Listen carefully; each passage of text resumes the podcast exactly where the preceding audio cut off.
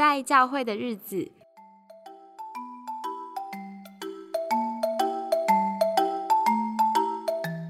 如果基督徒都有属灵位阶的话，宣教士应该是 Top One，就是大家都会觉得最属灵的人才能当宣教士。但是这是真的吗？我今天很开心能够请到 OM 的宣教师艾琳，我的好朋友来。Hello，艾琳你好。Hello，各位听众大家好，我是艾琳。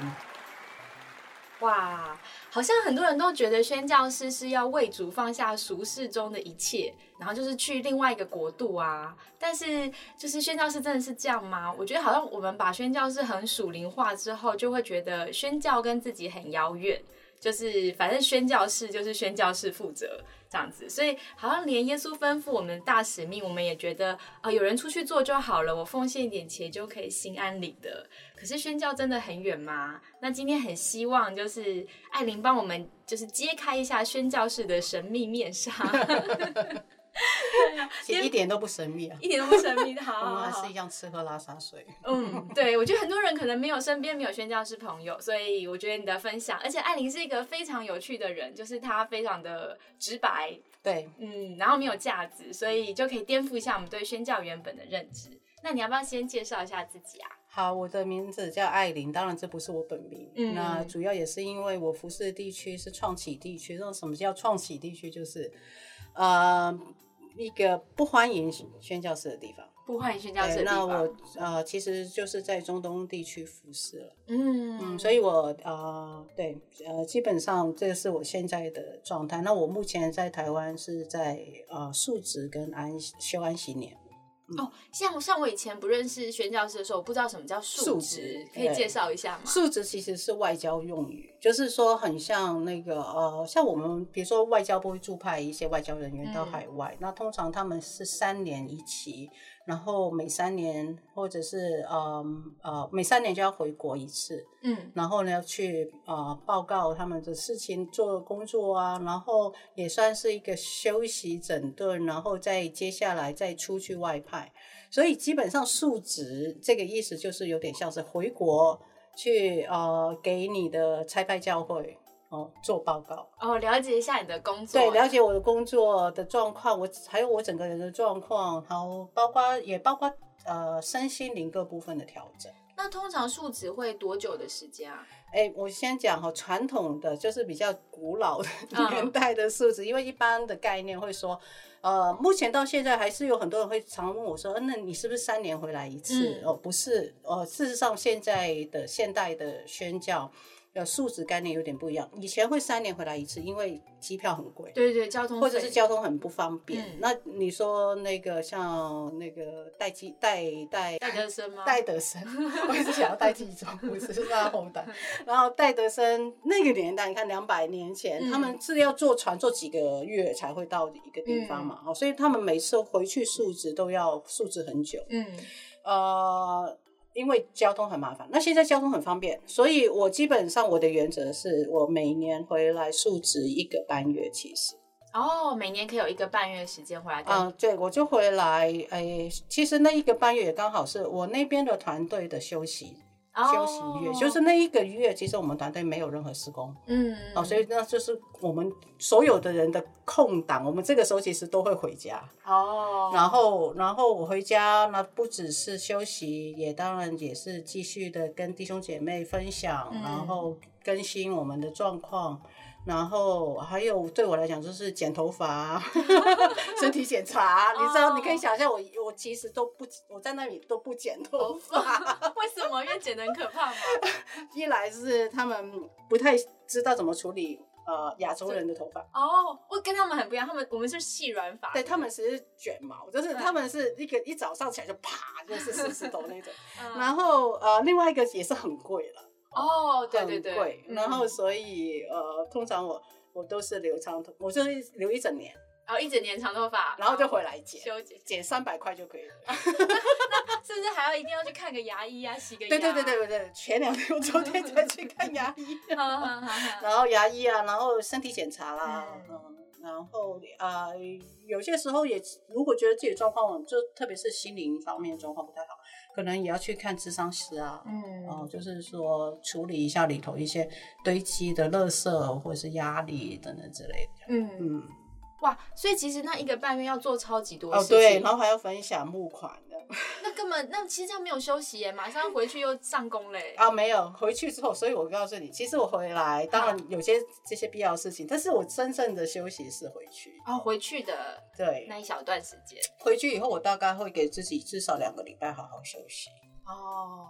对，哇，两个礼拜就能恢复哦。呃，应该是说，因为呃，我应该是说哈，在台湾的状况是，我必须跟家人住。嗯，那必我也要告诉大家，洗衣宣教师，大家都会觉得回回国述职是休息。嗯，我应该是说，对每个宣教士的状况不太一样。嗯，因为有些宣教士像我回来，其实你就好像你说的很忙，而且还有家人要服侍，所以其实我换了一个。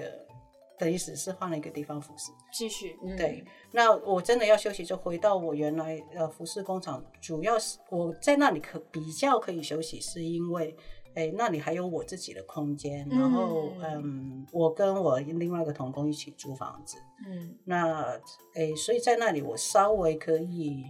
呃，就是感觉比较有自己的空间，就可以有一个人的时间，对对，不用应付这么多人这样子。呃，对。然后呃，我的团队也大概能够明白跟了解，所以他们也会给我一个空间，就是我不需要一直在工作。那通常这个是在我开学以前。哦。啊，你要不要跟大家介绍一下为什么你还会开学？对，因为因为我刚刚说我们是在一个不欢迎宣教师的地方，所以呢，哦，基本上没有所谓宣教师签签证。在台湾是有宣教师签证的，知道吗？哦，有很多台湾人其实不知道，我们有一些，比如说国外来的天主教的神父、修女啊，或者是甚至在我们教会当中会有一些外国来的宣教士啊，他们其实是拿台湾发的宣教士签证，然后可以居留在台湾，对他们就可以居留在台湾，然后。呃呃，甚至有些人如果有很长远的贡献，甚至可以拿到身份，对不对？啊，你就看到有些神父、修女都有这种特例。那到了那些所谓长期地区不欢迎宣教士，那我们就需要用别的身份进去。嗯，对，所以我是用学生的身份。哦哦，这样就是除了服侍人之外，还要自己读书。对，所以对我来讲，就是最忙碌，你就可以想象，你要全职的读书，还要工作，或者是服侍。那所以比较能够休息，其实是在开学前。哦，对。哇！但是也是感觉，就是一开就是那两周结束之后，就是马不停蹄，有很多很多就是要呃应应该是说，我觉得好像宣教师是大量跟人工作哈，所以几乎没有什么就是不想要理人的时候。呃，当然还是有，还是有。就是我我就说嘛，你知道很有趣，因为我们想象说新宣教师是一个要大量跟人接触的一个角色，那所以你就会想象宣教师可能是一个外向人。对，好像家里随便就有人进进出出这样。对对对对对，可是我是一个，我其实还蛮标准的内向人，虽然不是很极端，嗯，哦，我是倾向内向的，也就是说，我是一个我需要有自己的空间重新充电的人。嗯，那所以还好的是我，呃，我的室友他也是我们团队我的同工，他其实比我小了二十岁，可是我们两个性格很合，然后很像，我们两个也都是属于内向的。哦，所以我们也是，我们会尊重彼此的空间，嗯，然后呃，我们在这个空间跟时间的调和上面都蛮好的，嗯，所以呃，所以的确会有些时候，我呃会很会不太想跟人接触，嗯，那这个时候我我觉得我只要窝在我的家就可以了，就是很自在，不用在家里还要 social，对不对？对，不用经营关系，对，不用不用。然后我的室友，呃，我们都很自然，就是。我们想谈谈心的时候，就会很自然谈心。嗯，可是他也不是一个一直要扒着我要谈心的人。嗯，对，那我也不会一直扒着他要谈心。所以我觉得这一点对我来讲还蛮感恩的，因为要找到好室友时间非常难的事。对，不管你在哪个国家。没错。好哦，那我们等一会儿会来听艾琳精彩的人生之路，就是她到底是怎么走上呼召这条路呢？像我刚刚。就是好像提到大家对宣教是有一点迷失的。那艾琳，你有观察到台湾的基督徒对宣教通常会有什么样的误解啊？哦，我前两天上个礼拜吧，还是上上个礼拜才跟一个姐妹，我的小组里面的姐妹，她就是很像你的开场白，就说啊，你们宣教士都好好伟大，我都做不，我一定做不到。哦，就是说觉觉得我们要好像抛家弃子，什么抛弃很多东西，然后要。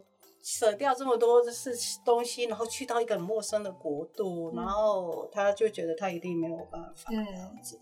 那我也觉得，我一开始我也觉得自己没有办法。嗯，也就是说，上帝在二零零二年的时候就呼召我。嗯，可是那时候我就是觉得这个这这个想法太疯狂了。嗯，就觉得说，而且我那时候已经在挖雷了。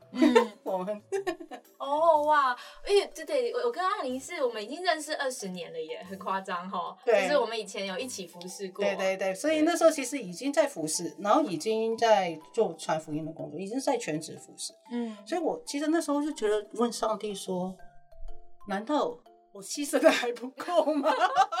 因为我觉得在福音在台湾福音机构工作。对，最大的牺牲就是钱赚赚的很少，对，时间也要付出很多，没错，对，然后呃，然后我就觉得说啊，难道我这样已经不我还不够，我在服侍你了？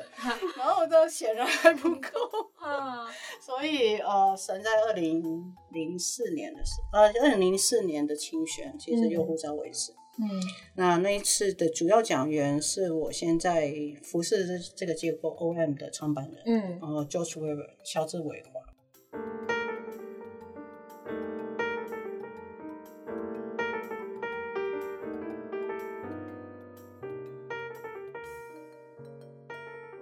乔治伟华他最标准的一个，他有一个标准动作，就是拿着大地球。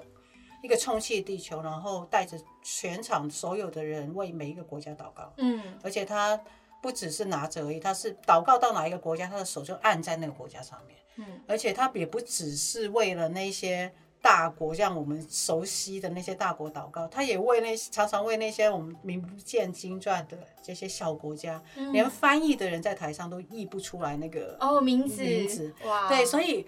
而且我觉得更特别的是，他好像住在里面，他好像住在里面，他很清楚的知道，呃，那个国家里面正在发生的事情，不是只是从新闻而来，嗯，所以很，呃，所以我那时候就有一个很深的感动，我真的是被触动，我就会觉得，应该要每一个基督徒，嗯，我在讲的不是每个传道人或者是宣教士，而是每个基督徒，每个跟随耶稣的人。都应该要像他这样，嗯，是关心上帝所创造的这个世界，关心所上帝所爱的这个世界，嗯，然后我们应该不要只关注在我自己身上，我自己的国家，我自己的民族，嗯，而是要去放放眼更去到看到更多有需要的人，更多的不同的种族，还有他呃他们的需要。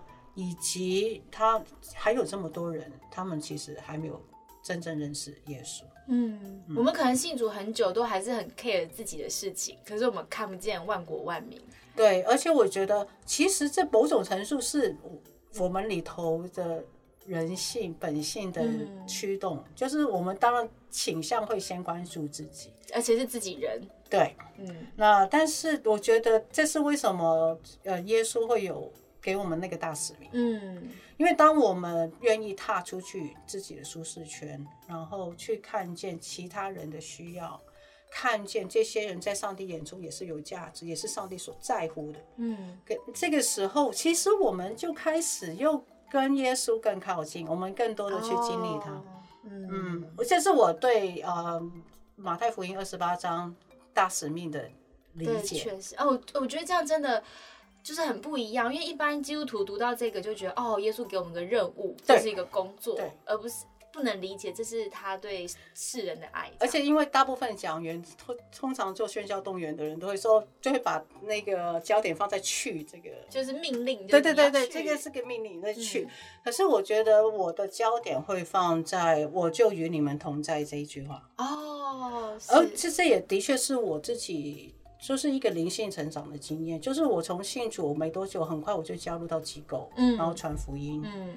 呃，在我信仰都还不是非常非常清楚的时候，我就开始做传福音的工作。嗯，可是我就在一个懵懵懂懂，还还在就是不知道还在摸索自己信仰的过程当中，嗯，因为要传福音，嗯，所以我觉得我是更遇见耶稣。然后就真的是去，就是去，然后体会到耶稣与你同在。对，那到了宣教工厂，这个去就更大嘛，这个跨越就更大。所以那个，我觉得更有更多的体验，嗯，包括我跟耶稣之间个人的那个关系，嗯，对。对，听众朋友可能不知道，就是艾琳她的人生是很精彩的，就是她是其实是在香港、台湾两地都住过啊，然后也有就是大跟大明星是好朋友，自己又玩音乐、做设计，然后很会办活动，是标准多才多艺，也就是如果留在台湾是有非常好的发展的。对，就是可是好像去宣教，就是真的放下一切你已经有的成就。你那时候是不是很挣扎？我告诉你，其实呢，应该这样讲。神呼召我当宣教师的时候，我其实那时候已经在福音机构，嗯，呃，服侍了嘛。哦，那时候全职。那神在呼召我，那那是二零零二年的时候。然后我那时候觉得说，哈，宣教是什么？为什么我要跑到这么远去？对啊，对。然后又 觉得我还没有觉得我要放下很多东西。我那时候只是觉得。我我那时候觉得已经放下了，因为因为因为因为就像你刚刚说的，如果我是真的这么多才多艺，照照照理来讲，我早就出去，我在一般公司，对我赚很多钱，嗯嗯，我有很多机会可以赚很多钱，或者是功成名就。然后我，可是那时候其实神就已经把我带到一个福音机构，然后赚很少钱，对，很小的机构，极小，连拿回拿钱回家都有点拮据这样子。对，然后，然后，然后当神要呼召我去宣教的时候，而且我们的印象哦，就是觉得宣教士就是很穷很穷嘛。嗯。好，然后呢就觉得，然后又要募款，然后快开始哈。我就觉得，我就跟上帝讲说，啊，我牺牲放下还不够吗？还要更多这样？还要更多吗？这样子，对啊。可是我想，显然是他真的希望我放下 更多。嗯，对。不过那时候其实真正放不下的，应该不是这一些，比如说才干啊、赚钱机会这些，而是真正放不下，应该是自己的家人。嗯嗯，是你爸爸妈妈年纪都很大。对，那时候他年纪很大，而且他们还没信主。对。然后我也会觉得说。那我连我爸爸妈妈都带不信主，那我干嘛要跑到这么远去传福音？那我怎么可能传福音给那些我根本跟我完全不相干，然后不同语言、不同种族的人？嗯，对啊。不过神其实不断在挑战或鼓励我。嗯，当每一次我在挣扎的时候，嗯，神，我内心里面都有个声音，那个声音都一模一样，那个问问句一模一样，他就说。你还信不过我吗？哇！然后我就心里想说，我这个很挑战哈，因为我当然想信信上帝，所以我希望可以信过他。嗯。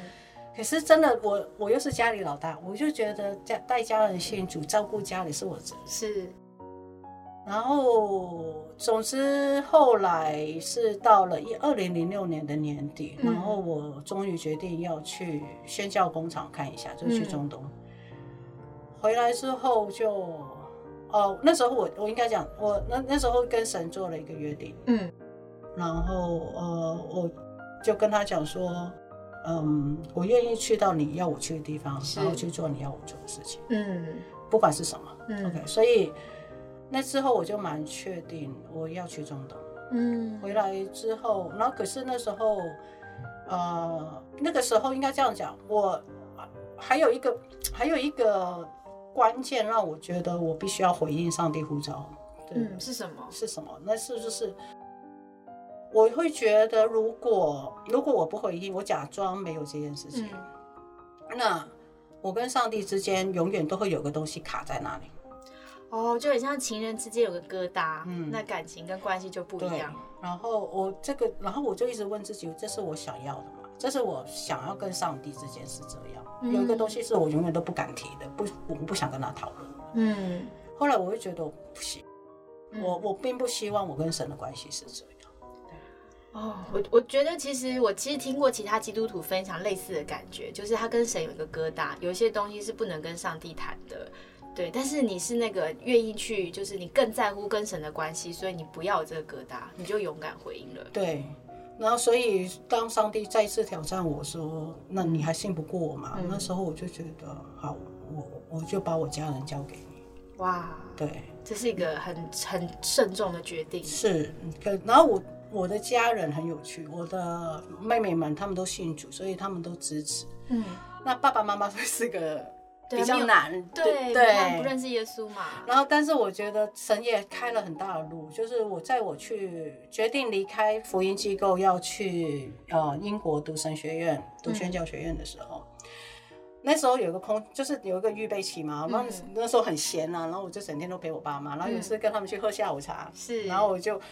战战兢兢，很害怕。然后呢，就跟我爸妈讲说：“哎，我他们知道我要去英国，可是他们我不不希望他们期待我去了英国回来之后还会继续留在台湾。”嗯，所以我就很就是很就是真的是发抖的讲，我就跟我爸妈讲说：“哎，我。”诶，从英国回来之后，读完神学院，我有可能会在这个外国外发展。就你要发展，我不知道怎么跟他讲宣教啊。然后呢，可是我觉得我爸的反应呢，是是给了我一个很大确据，一些安心。我爸就说：“呃，你上那时候他你们年纪已经有点大了，已经七十多岁，快八十。然后那时候他就说：你放心去做。”你想做的事情，嗯，不要担心我们，嗯。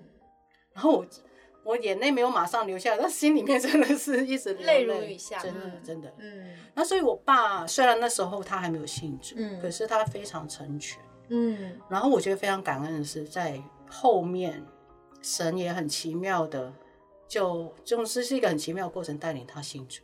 哦，所以在我神学院回来之后，我在教会里面误会了几年。在我误会那几年里面，在我出发就上工厂前一年，嗯，在我生日那一天，嗯，我爸受洗，哇，对，所以这是我收过最好的生日礼，真的，对，嗯。然后后来呃几年之后，我在我几年之后，在有一天我还在工厂的时候，我爸爸就过世。嗯嗯，也是那时候他过，事实上很很很冲击，是，然后呃很怎么讲，就是很突然呢。然后我必须要提早回台湾。嗯，那时候我本来约定是七七月还八月回台湾，可是他是六月过世，所以我就把机票移到六月回来台湾。然后办完丧事，办完后事之后，哎，其实我觉得还是蛮感恩的，因为我爸爸信主。嗯，然后我觉得神上帝好信使。嗯，因为我就是，我就把我的家人交给他。嗯，那我爸也不是我带信主的。嗯，然后就是上帝很奇妙的带领，就让他信主。真的，中老年人信主非常的困难。对，而且你知道吗？从我们整理遗物看照片，我真的发现他人生最开心、笑得最灿烂的，就是后面他还他还有他去参加教会活动的时候。嗯，而且那段时间他是每个礼拜都等着要去教会，哇！我从来没有看过他这么期待一件事情。嗯，对。然后后来他身体不好，没有办法去教会的时候，他整个心情是低落的。嗯嗯。但是我还是感谢神，就是他，呃，虽然我来不及回来陪在他旁边，可是，嗯，可是。他却是在一个非常安详的状态之下，嗯，离世，所以我就相信，就是他现在在耶稣旁边，我觉得好的无比，嗯。嗯，所以不会，反而不会像一般人，就算我们可能人在父母身边，有的时候你看到父母中老年过得不好，或是他孤单，其实你心里不能为他做什么，也是很难过的，对，对啊。可是我觉得，其实最重要还是他们赶快信主，因为。也真的只有耶稣可以，嗯，好好陪伴跟成为他们的安慰。嗯，是我们为家人信主祷告。嗯，那其实因为我很有幸成为你，就是走上呼召之路开头的那一段的身边的，就是见证者。见证者真的，我觉得很多人都会以为好像呼召来了，我们看的大部分就是一个牧师他已经站在台上，哦，一个宣教师他已经在工厂，我们就会觉得哦，他一定好像很属灵，呼召来就立刻就毫不犹豫的回应上帝就去了。对，但事事实上，从刚刚艾莹的分享，你可以看到，从零二年清宣的感动到零四年，对不对？啊，零二年呼召，零四年是清宣，然后我一直上工厂是二零一四年。二零一四就十年的预备期，十二年，十二年预备期啊，对，所以其实神他不是突然要你上战场就把你推出去的，好，会有很多的带领预备心啊，没错，装备啊，而且我必须要说，就是在这些年，我也在陪伴很多在寻求的人，是，啊，我有看过那一些一有护照就马上要冲出去的那种，是是是，然后我都会说，你先等一等，嗯，因为呃，其实。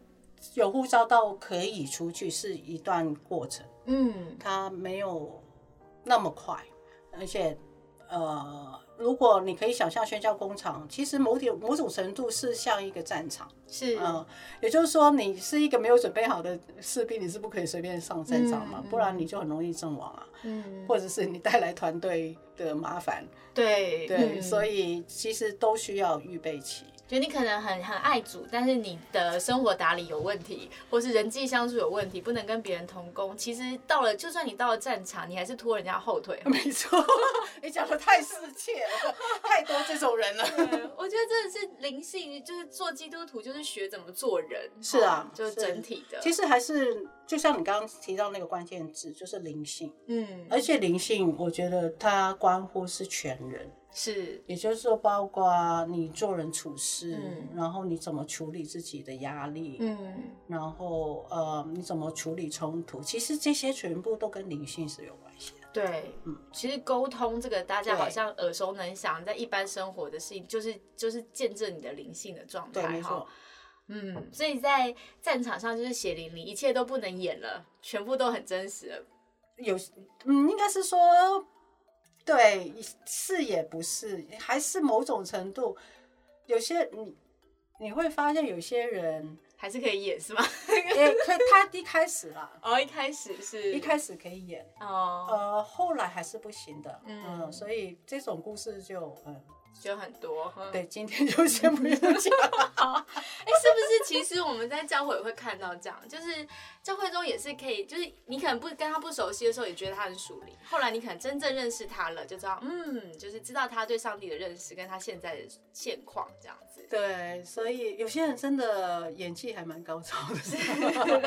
对，我们啊，所以像今天你破题，就是一开始开场说宣教师的。神秘面上，或是很属里面，其实你如果你如果你真的在宣教工厂上，你就是就就像你看到各式各样的人啊，嗯，都有，嗯，所以我们都是很真实，呃，很软弱的人，是。对，也就是说，呃，我们都是随时都要去面对冲突，面对自己的问题，嗯，然后面对自己的软弱，甚至面对自己的罪。那我觉得最可怕的一件事情是，当如果宣教士自己以为因为神呼召了我，拣选了我去当宣教士，所以我就比别人更怎么样？嗯，哎，我觉得那其实是一件很危险的事。更危险哦。嗯，可能不只是宣教士，可能呃，听众朋友可能当中有些人是牧师啊、小组长啊、传道人啊，其实任何服侍的人，对，是，对。对，就是我们好像觉得自己没问题的时候，才是最危险的。没错。好，那那这一路风景，我们这样聊下来，就是变化多端。从前面的挣扎，然后到最后勇敢愿意把父母交给上帝，嗯，然后就出发了。然后其实刚刚轻描淡写谈过，可是大家都不知道，可能在英国读书多么辛苦啊，然后要筹款嘛，要预备款，你才能够证明你可以。在那边，然后还要就实际在宣教工厂很多很多故事。那我们先不谈一些故事，我想聊一点抽象的，就是如果这是一个风呃，这是一个呃风景旅游的这个过程，上帝是就是亲自为你导游。你觉得在这个这一路上，你可以分享你对上帝的认识是怎么随着你人生不同阶段改变啊？嗯，我先讲哦。如果用那个图画来表示，我常常觉得，我常常用这个图画来描述我的宣教人生。嗯，就就你你，我们都看很，我想大部分的人都还是看过《魔戒》，对不对？对对。那《魔戒》电影里面就是有一幕，就是那个巨婴，然后那个那个灰袍呃巫师，对，那个叫什么甘道夫，他可以骑在上面，或谁可以骑在上面，对不对？我觉得我跟神就是像这样。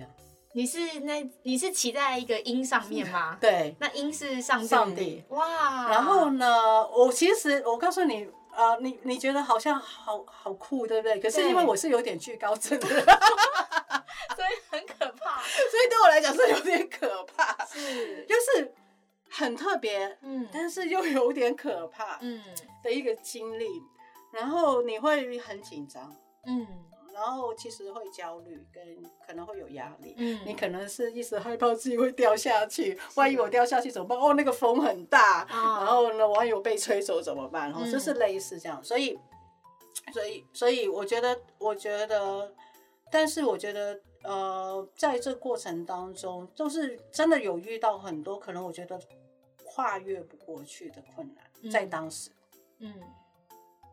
呃，可是神就像那个巨婴那样，就是说，呃，他会，他会，即使我掉下去，是，他也会想办法把我抓起来啊。所以，当多几次这样的经历之后，千钧一发被救起来的时候，对，然后你其实你就比较能享受这个旅程 啊，这样。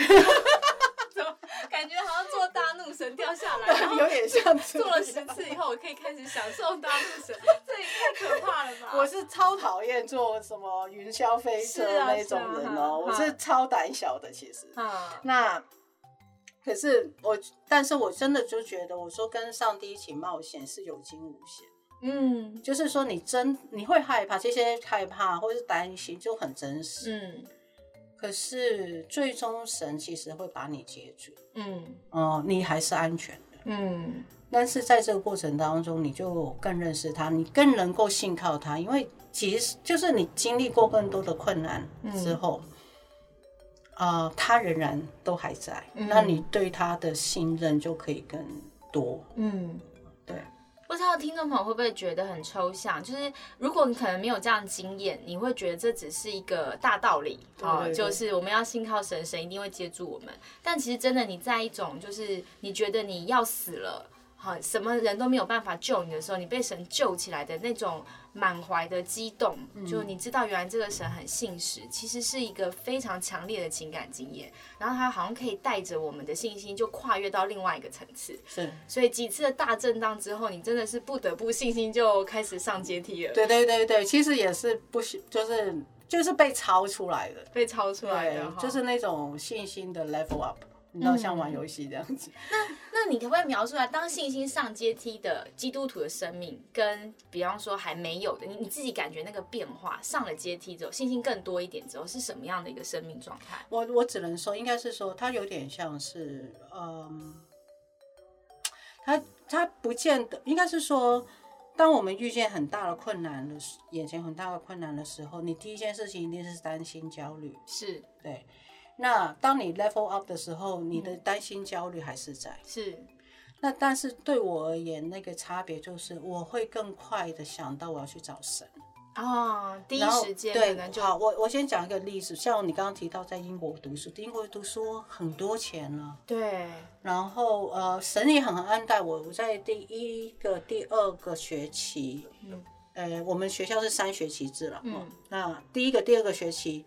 呃，我都准时可以交学费。是，第三个学期开始，哎，钱有点慢点来。嗯，应该是说在当下我不知道谁慢点来，当下就是交不出来，就是没有钱啊。对呀，那我那时候就是非相当相当的焦虑。嗯，然后我就一直觉得说，神你在干嘛？为什么你把我带来这里，然后又不管我，然后我交不出学费？会觉得上帝不在了，对不对？对，然后就觉得说，喂，你背你背叛我，你把我还我吗？对 啊，然后然后在那时就非常焦虑，可是同时我又在一个挣扎，那个挣扎就会是我为什么要这么没信心？哦，嗯，我其实在这两个声音嗯之中一直在拉扯，嗯。然后，甚至于我必须要说，哪一个声音给我最大的压力，就是那个控告，就是说你为什么没有信心？对你为什么没有信心？你为什么没有信心？你上帝一直都有供应，你干嘛不相信他这样子？嗯，那当你没钱的时候，然后你会第一件事情其实想的不是去祷告上帝，嗯哦，而是去想办法找钱。嗯，所以你就会想办法看看，暗示一下这个谁啊，暗示一下那个谁啊，带导性啊，对对呃对，然后就就想办法要筹钱这样子，希望看有谁看到我的需要，求救需要，求救需要，然后会给我一点钱这样子，OK，然后又要假装很有信心，嗯，所以呢也不敢很大拉拉讲我需要钱，哦。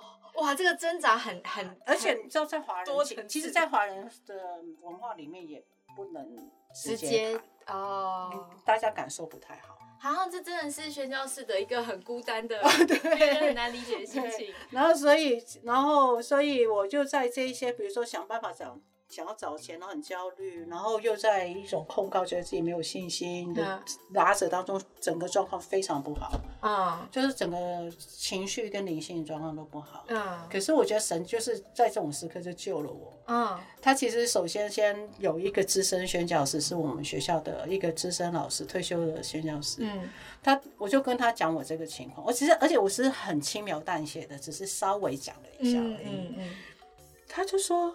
你会担心是正常的，嗯，然后他说你不要这么责备自己。哦，是，然后所以他就把我那个对自己的控告拿走，嗯，那个时候我才突然间对，就有一一点点释放，就是说，对啊，正常反应，对，就是正常反应，也就是说，我不需要把光环戴在我自己的头上。哦。哦，哦，对哈，其实是一种光环哈，我应该有信心，不会担心。对对对对对，嗯，但是我不需要啊，这个这个不需要的光环是。那所以就是承认自己会担心，这就是我作为人的一个软弱。是。那当然当下，那我应该做的事情什么？就是来到神面前。嗯。所以我就说了，慢慢当我再次遇到财务的状况的时候，嗯，哎，我就是学习先祷告。哦，我我还是很承认，很坦很坦诚跟神讲，哇，我没钱了，嗯嗯嗯，见底了，怎么办？那你可以说我很怕这样。对啊，我就说我还是很担心。哈，对啊，那求你帮助。是，嗯，哇，这个看似好像一小步，在碰到困难第一时间找神，可是这却是信心 level up 很重要的一步。没错，因为。这个是人的倾向啊，我觉得我们都会因焦虑而采取行动。对，我们就想办法用各式各样的行动，然后幻想谁会给我钱的。嗯，结果其实神每一次我的经验，特别是在财务方面，每一次都是神都透过我，就是我没想过的人，嗯，给我钱，是，就是给我奉献的，是。哇，艾琳的故事真的很精彩，但是哎，其实有我们今天时间非常有限，所以我们后来就约了，就是我就是拉他，我们一定要再录一集，因为我们呃题目叫不在教会的日子，我们要拿掉这个宣教士的光环，所以艾琳要跟大家分享，其实他人生中有出现过不想在教会的日子。对，可是很奇妙，即便是人生有这样的阶段，最终他还是很勇敢的回应了上帝的呼召。是对，所以我们要期待，就是下一集可以邀请艾琳继续跟我们聊一聊她的人生故事。好的，好，OK，拜拜。